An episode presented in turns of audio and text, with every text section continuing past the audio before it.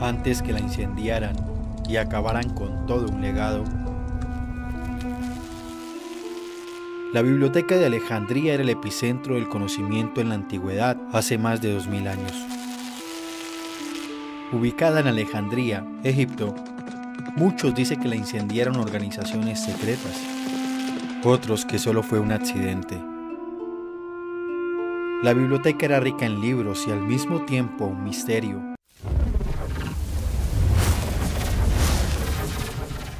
Porque había en ella lugares con una tecnología e ideas avanzadas. Ahí ya se tenía conocimiento de la energía nuclear, la robótica, la inclusión social y educativa y del proyecto GT. Se decía que tenía un nexo con el futuro, un agujero de gusano, un poder que la humanidad antigua no entendía y no podría controlar.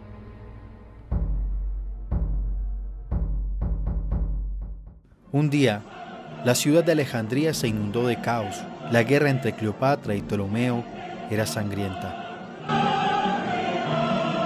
Los secretos de los sabios peligraban. Entonces, los sabios tomaron una decisión de incendiar la biblioteca y morir con ella. Miles de pergaminos se perdieron y el agujero de gusano se cerró. Pero la historia no para ahí. Misteriosamente los archivos del proyecto GITIS sobrevivieron. sobrevivieron.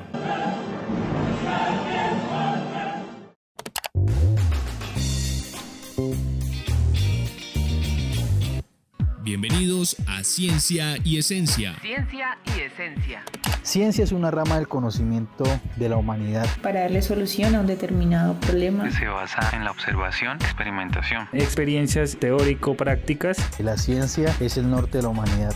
Ciencia y Esencia, el podcast en frecuencia con el conocimiento.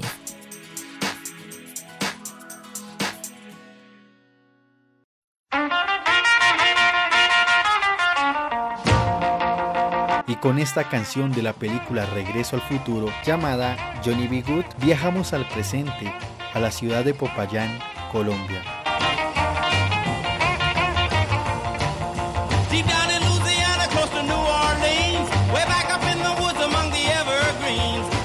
Donde el sueño de los sabios de tener un mundo científico con inclusión social y educativa se materializa en la iniciativa tecnológica GITI como facilitador en los procesos de inclusión. Según la ONU, una de cada siete personas vive con alguna discapacidad. Esto representa más de mil millones de personas en el mundo. De esas, más de 100 millones de discapacitados son niños. La ONU define la discapacidad como una condición que afecta el nivel de vida de un individuo. Se trata de personas que tienen alguna deficiencia física, mental, sensorial o intelectual y también víctimas sobrevivientes de minas antipersonales que hacen parte de este grupo.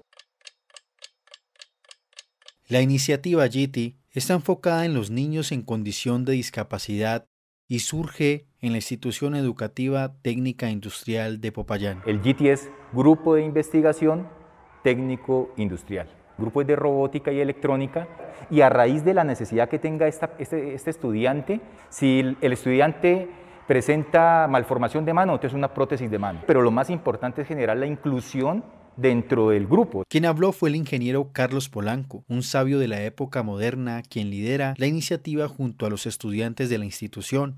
Steven Muñoz, un estudiante que está vinculado desde grado sexto al proyecto y ya está en grado 11, nos da a entender la inclusión desde su experiencia.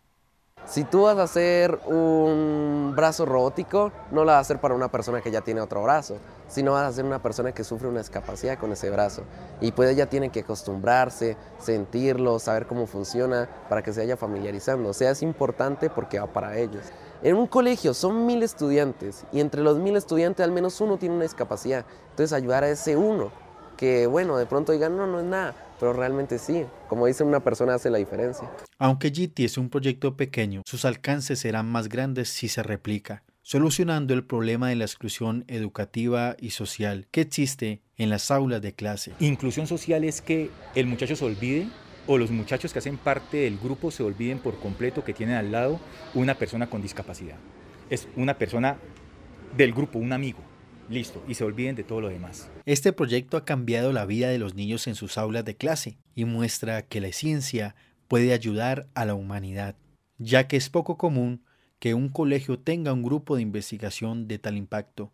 El grupo de investigación ha impactado también con otro producto para personas invidentes, el GTBAT, que es un dispositivo para ubicación de niños que presentan discapacidad visual total, niños ciegos o personas ciegas. La idea es generar un dispositivo que esté en el bastón blanco y que sea un complemento por medio de sonido, por medio de vibración, pues para que le dé la información de la proximidad de las cosas a los estudiantes que presentan discapacidad visual total. Y no solamente eso, sino que va todo un ecosistema en la institución educativa, porque es que nosotros tratamos de buscar soluciones en las instituciones educativas, que es donde realmente nosotros laboramos. Isabela Velasco, una joven integrante del grupo, dice que aprendió a conocer y admirar las fortalezas de sus compañeros invidentes. Como que aquí está el baño, aquí está el salón, cosas así que también les permiten porque ellos tienen muy, buena, muy buen oído.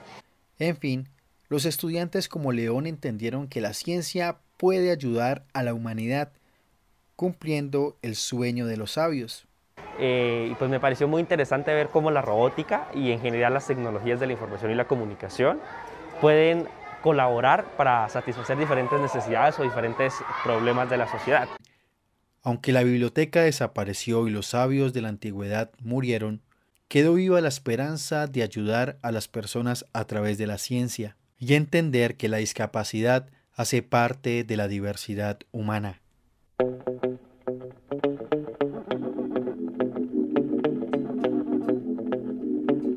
Esta canción de Bob Marley, Could You Be Loved, nos hace una pregunta. ¿Puedes amar y ser amado? Así como lo hacen los integrantes del proyecto GT. Pues en últimas, amar a la humanidad es incluir al prójimo. Y con esa pregunta me despido. Contexto histórico ficcionado para hablar del grupo de investigación GT como facilitador en los procesos de inclusión proyecto financiado por la Secretaría de Educación Municipal de Popayán, Secretaría de Desarrollo Agroambiental y Fomento Económico TAFE y la Institución Educativa Técnica Industrial de Popayán. Para más información sobre los proyectos, síguenos en redes sociales como CDT Creatic y como Ciencia y Esencia en Spotify. No te pierdas los próximos episodios. Soy Raúl Fajardo y hasta la próxima.